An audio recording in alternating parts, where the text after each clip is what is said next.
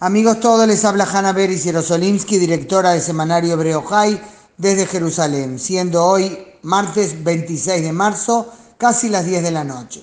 Me comuniqué con ustedes ayer, antes de medianoche, contándoles sobre la incertidumbre acerca de la situación entre Israel y Hamas. ¿Alto el fuego, sí o no? Pues ahora les puedo confirmar que no hay alto el fuego. Hace menos de una hora volvieron a sonar las alarmas en el sur de Israel en dos poblados adyacentes a Gaza por el disparo de proyectiles desde la franja hacia el territorio israelí. Afortunadamente no impactaron en una zona habitada, sino en campos abiertos, pero eso nada quita a la angustia en la que vive la población, dependiendo siempre de cuándo los terroristas consideran oportuno lanzar morteros o cohetes hacia Israel.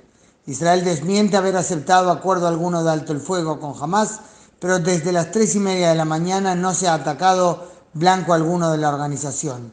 Tampoco ahora, por el momento al menos, a raíz de los nuevos disparos. Pero a fin de aclarar a Hamas que no juegue con fuego, Tzal continúa enviando refuerzos a la frontera con Gaza. El mensaje es que se está pronto para cualquier eventualidad, también para un operativo de gran envergadura. Les cuento que en un cruce carretero en la ciudad de Sderot manifiestan ahora unas decenas de habitantes por lo que consideran ha sido una reacción demasiado floja a los disparos de Hamas, que consideran no disuade y por ende solo preparan el terreno hacia el próximo estallido.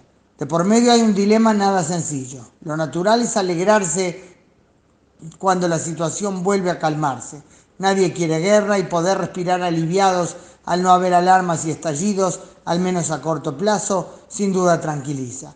Y es evidente que el gobierno tampoco se apresura a lanzarse a una guerra que tiene no pocos riesgos.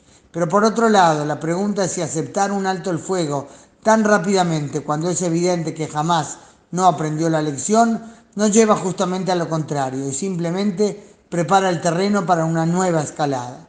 Pero el tema central, más allá de esta disyuntiva, es que en la práctica, inclusive cuando no hay cohetes que detonan alarmas, no hay calma y esto lo sabe muy bien la población del sur.